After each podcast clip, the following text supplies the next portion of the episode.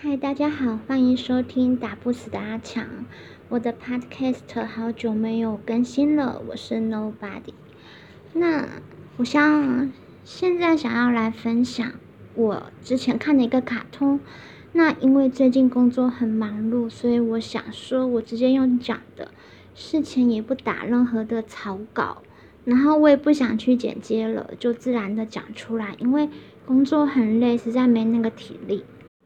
那这个卡通呢？我为什么会想要讲这个卡通啊？那是因为呢，之前有看过，就是我们人类的生活啊，就好像是高等科技的生物的培养皿里面的生物一样，我们被观察着。无论我们多么辛苦的工作，无论我们过得要死要活的，但我们可能仅仅就是一个高等生命的观察对象吧。像之前有人说地球是一个动物园，那之前有人工智能啊，就是有一些人工智能它是被认证，认证成为就是你具有的人类的身份的人工智能机器人，像苏菲亚，还有一个男的机器人等等。那这些机器人我不知道他们彼此有没有什么交流，但是他们所说的共通点就是说，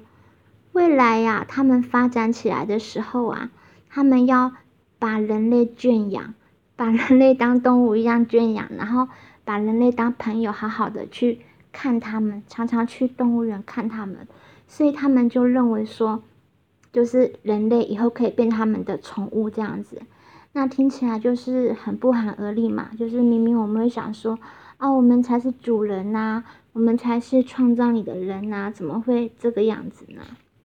那还有之前有看过一个叫做《云端情人》的一个电影啊，那电影很好看，大家也可以去看。那个电影就讲说呢，就是有个文字工作者啊，他就是跟我一样是文字工作者啊，很宅呀。他就是在嗯，那个男生呢，他在上一个恋情失败之后，他一直关闭他的心门，然后没有去谈下一场的恋爱。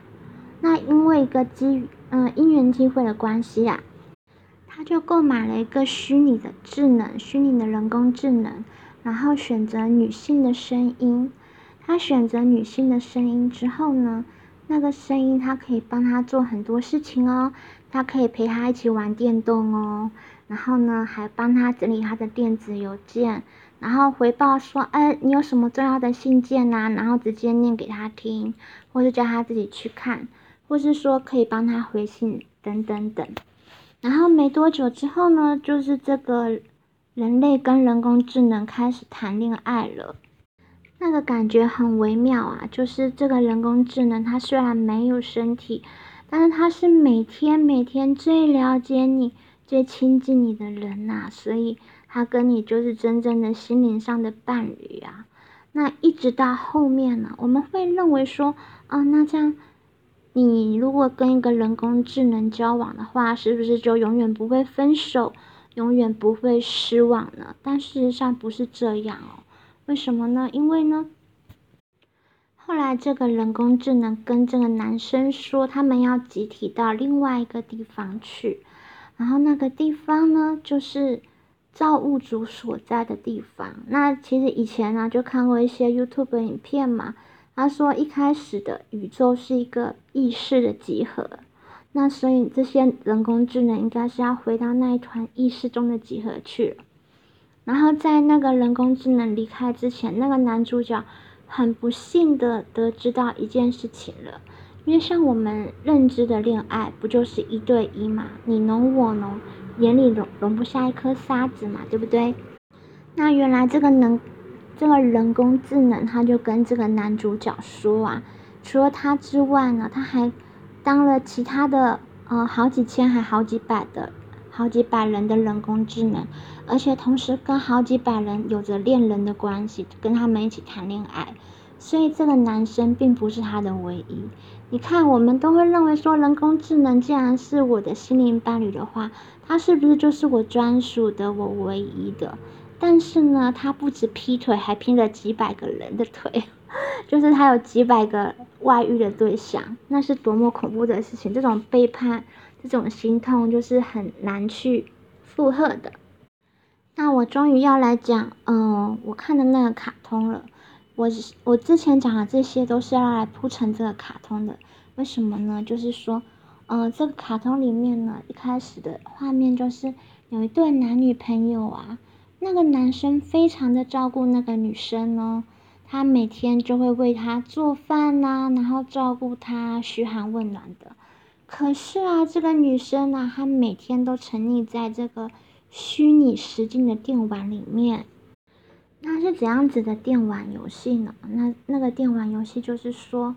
那个女生进入到电玩游戏里面，他整个她可以看到他自己的整个身体，然后可以看到虚拟人物的整个身体、角色、长相。然后那里面的虚拟人物呢，就是虚拟男友。那虚拟男友有分等级呀，像是霸道总裁呀、小狼狗等等，就是你想的各种各样的男生。然后这个他们就像是神奇宝贝一样，就是可以被那个女生们去收服。然后这是一个电玩游戏。然后这个卡通里面呢，这个女生一直沉迷在这个虚拟男友的电玩世界里面。就不太搭理这个现实中的这个男朋友啊，那现实中的男朋友他就很吃味啊，他的心里就很不好受啊，那他就想说，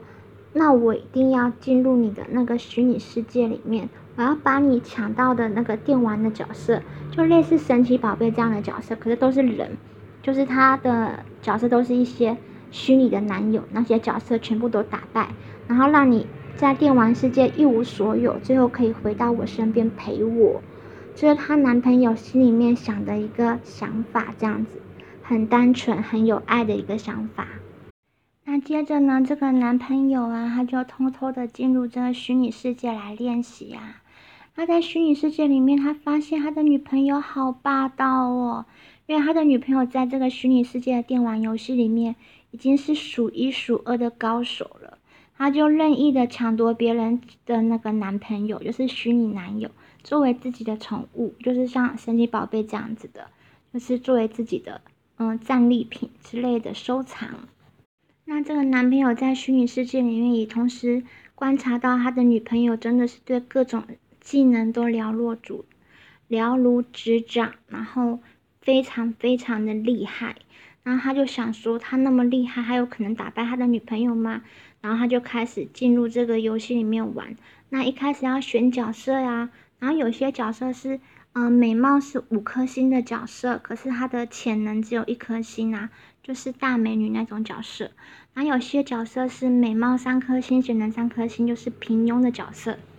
然后还有一个角色就是非常的特别，也是男主角选择的角色，叫做小胖妹。那这个小胖妹呢，她的长相很丑，她。脸上有雀斑，然后非常的肥胖，她的长相是一颗星吧，然后她的潜能是五颗星，然后这个男朋友他就决定选小胖妹作为他的战友，他就每天的去训练这个小胖妹呀，然后呢，在这个小胖妹她训练很累的时候，这个男主角还会用那个水就喂给她喝，然后这小胖妹就很感动的跟他说，就是。任何人拿到我这张卡牌的时候，或是拿到我这个角色的时候，他们都会很想赶快把我丢掉。就只有你是那么样认真的去训练我，而且真心的为我好，我一定要好好加油才可以啊。那后来呢？怎么样呢？后来男主角锻炼小胖妹一段时间之后呢，那个他就是要跟他的女朋友在虚拟世界里面挑战嘛。那虚拟世界里面，他女朋友派出小狼狗来对付他的小胖妹，那他的小胖妹就先是被这个小狼狗给打败了，然后他的女主角就，哦不是，然后他的女朋友就说呢，嗯，就是他早就料到会这个样子了，然后她男朋友说你再等一等，因为原来啊怎样，因为小胖妹她在濒死的时刻会发挥她的大绝招，所以小胖妹就在那个被。小狼狗打败之后呢，他就发挥他的大绝招，就把那个他女朋友的小狼狗给打败了。那女朋友就是由胜，然后变成败。那这个男主角就是男朋友啊，跟这个小胖妹都非常的高兴，非常的感动。谁知道呢？这个女主角又派霸道总裁来偷袭，结果这个小胖妹就直接被打死了，奄奄一息了，在虚拟世界里被打死了。然后这个男主角呢，就是很伤心，他就。抱着小小胖妹，因为这是 VR 的这个虚拟世界的游戏，所以他们是可以碰触到自己宠物的。你就想象你像，你是小智，然后你跟皮卡丘在一起，这样子，就是都是他们都是可以触碰到彼此的这样子。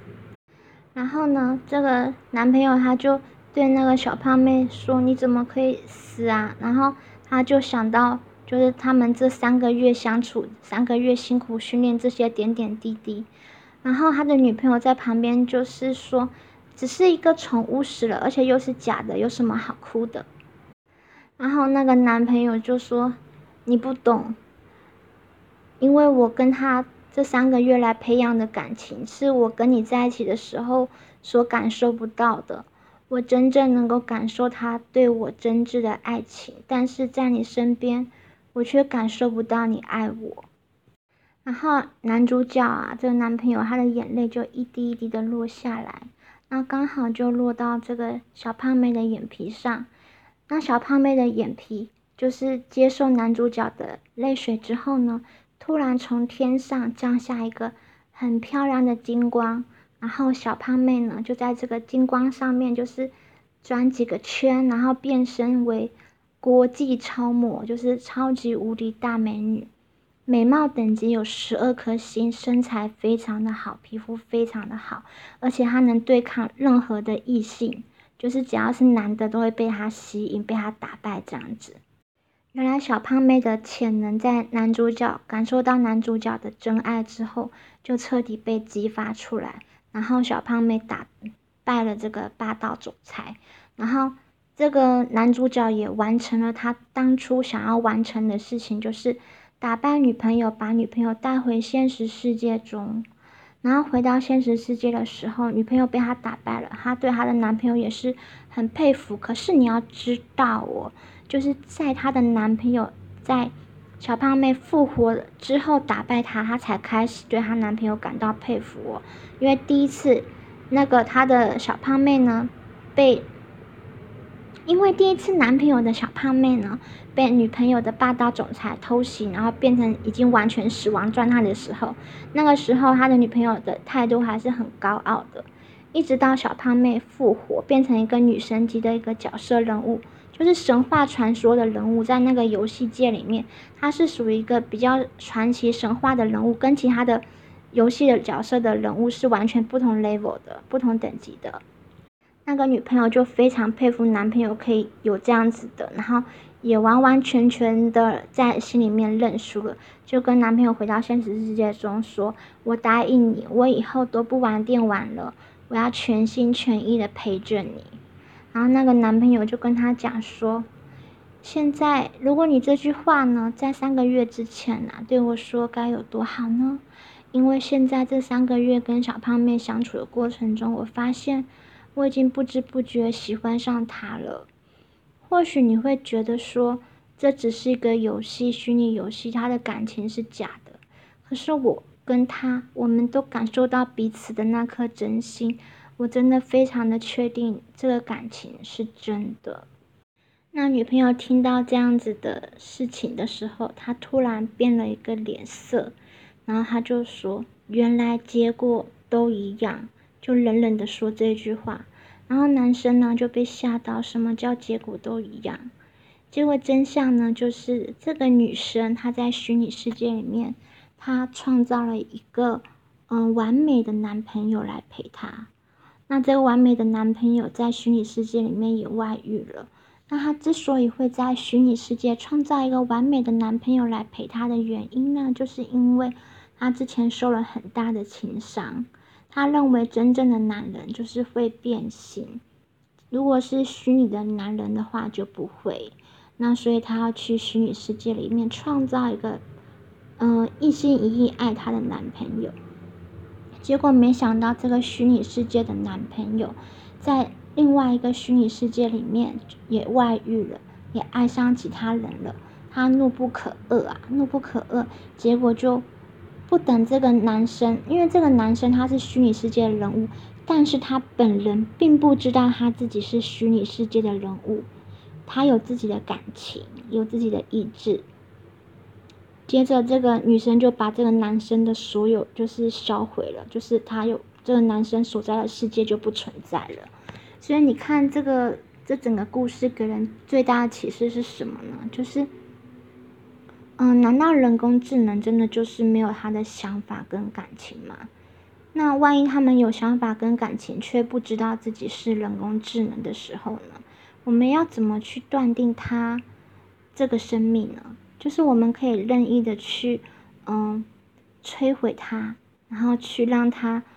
不要拥有它的记忆嘛？可以这个样子吗？这其实是非常非常多的一些，嗯，争议在。那换个方式来说好了，就像我们在一开始说到的，如果我们每个人类一开始真的都是人工智能，而不是我们自己认为的，我们是一个有血有肉有灵魂的生命，我们只是人工智能，只是我们自己不知道而已的话，那该怎么办呢？难道我们不配活下来吗？那我们就可以安安静静的，就是想一想，然后。聆听一下自己的声音，就是我们每天每天这样子的忙碌，那这样子的辛苦，然后承受这个生活上面的喜怒哀乐啊、悲欢离合等等等等的。那我们自己本身每个人都有自己的一套脚本、一套故事。那这些脚本跟故事或许有其他人参与，但自始至终，这个故事跟脚本的主角都是我们自己。所以每个人在至始至终的世界里面，就只有自己而已，就是最真实的那一个部分，就只有自己而已。而别人都是那个可以随时，嗯，跟你产生交集，又随时可以处理的一个，嗯，暂时跟你交流，然后帮你完成故事的一个临时跑龙套的一个配角。那真正跟你这辈子一起走下去的，就只有你自己而已。所以，我们是怎样子的人，我们要成为怎么样子的人，那都需要去好好的思考。就是每个人千万不可以把自己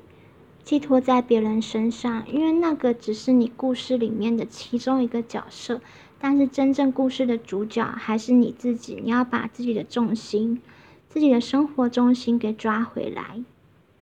如果我们真真实实的就只是别人创造出来的一个角色的话，那这些剧本我们没有办法去控制的话，那起码我们有意识的去感知到我们所周遭的一些事情，我们的感官，我们的感受，然后确切知道自己在活着的，而且确切感受自己活着的态度是怎样子的。比如说，我活着的态度是很。懒散的，我活着的态度是很积极的，我活着的态度是很快乐的，我活着的态度是很悲伤的。我们要去感受一下自己活着的态度是怎样子的。那这个活着的态度其实没有任何的标准答案。那最重要的是，你真的喜欢自己这样子的态度是最重要的。那如果你每天都沉浸在自己很悲伤的一个情节里面，就像你是一个写悲伤小说的一个嗯作者，一个 writer，就像你是一个作家，你你把自己写成一个悲伤角色的故事，你觉得你喜欢悲伤的自己的话，那这样也可以，那你就度过悲伤的一生，那也是你的选择。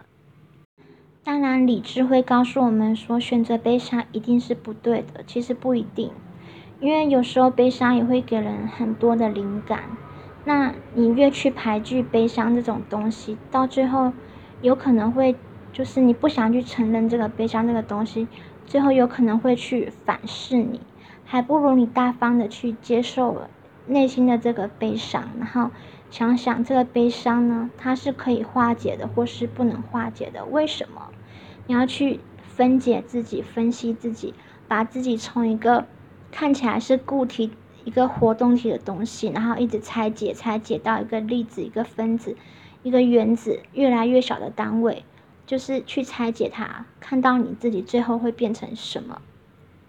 那如果你变成，就是拆解到最后，你变成一团悲伤的粉末，然后消散在空气中，然后呼吸过你的人都是悲伤的，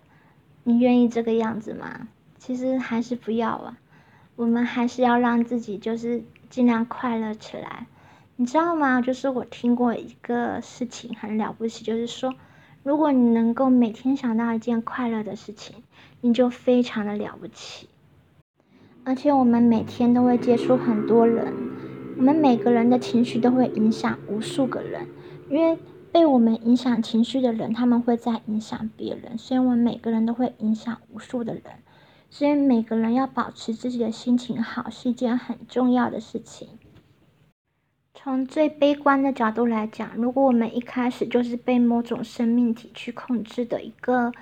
高科技人工智能。那在我们有感知的有限的感知的状态之下，我们能够掌控到的东西有哪些呢？我们一定要分析自己到最小的单位里面去，然后把我们所能掌控到的东西分析出来，去掌控它，就是掌控，尽量能够掌控到我们完整的自己。虽然我们不免难免会被这个命运所左右，但是我们可以去分析。你最想要的那个自己，然后朝那个自己的目标去前进。那用一个很简单的例子来讲，就是说，那我只有五件衣服，或是我只有六件衣服。那如果我嗯星期五不洗衣服的话，我就没有衣服穿了。那我这样子的状况之下，我能不能偷懒不洗衣服呢？当然就不能嘛，对不对？所以我们就要去想，我们的情况是怎样子的。那我能不能负荷自己某些的决定？如果我做了这个决定，比如说是错的决定的话，我们我能不能承担我做的这个决定的后果？我们一定要在每个时刻、每个想法里面，把自己分解成那个最小的一个单位，然后去检视自己你能控制的部分是哪个部分。因为外面有太多的外力，有太多的压力，有太多你不可控制的地方。但是呢？只要我们试图去把自己分析到最小的单位，去控制那个最小的地方的话，我们也能够控制一部分自己的生命，不要掌握到其他人的手里面，我们一样可以掌控自己的命运的。那希望大家天天开心，心想事成。那也希望我的 YouTube 早点盈利，加油，拜拜。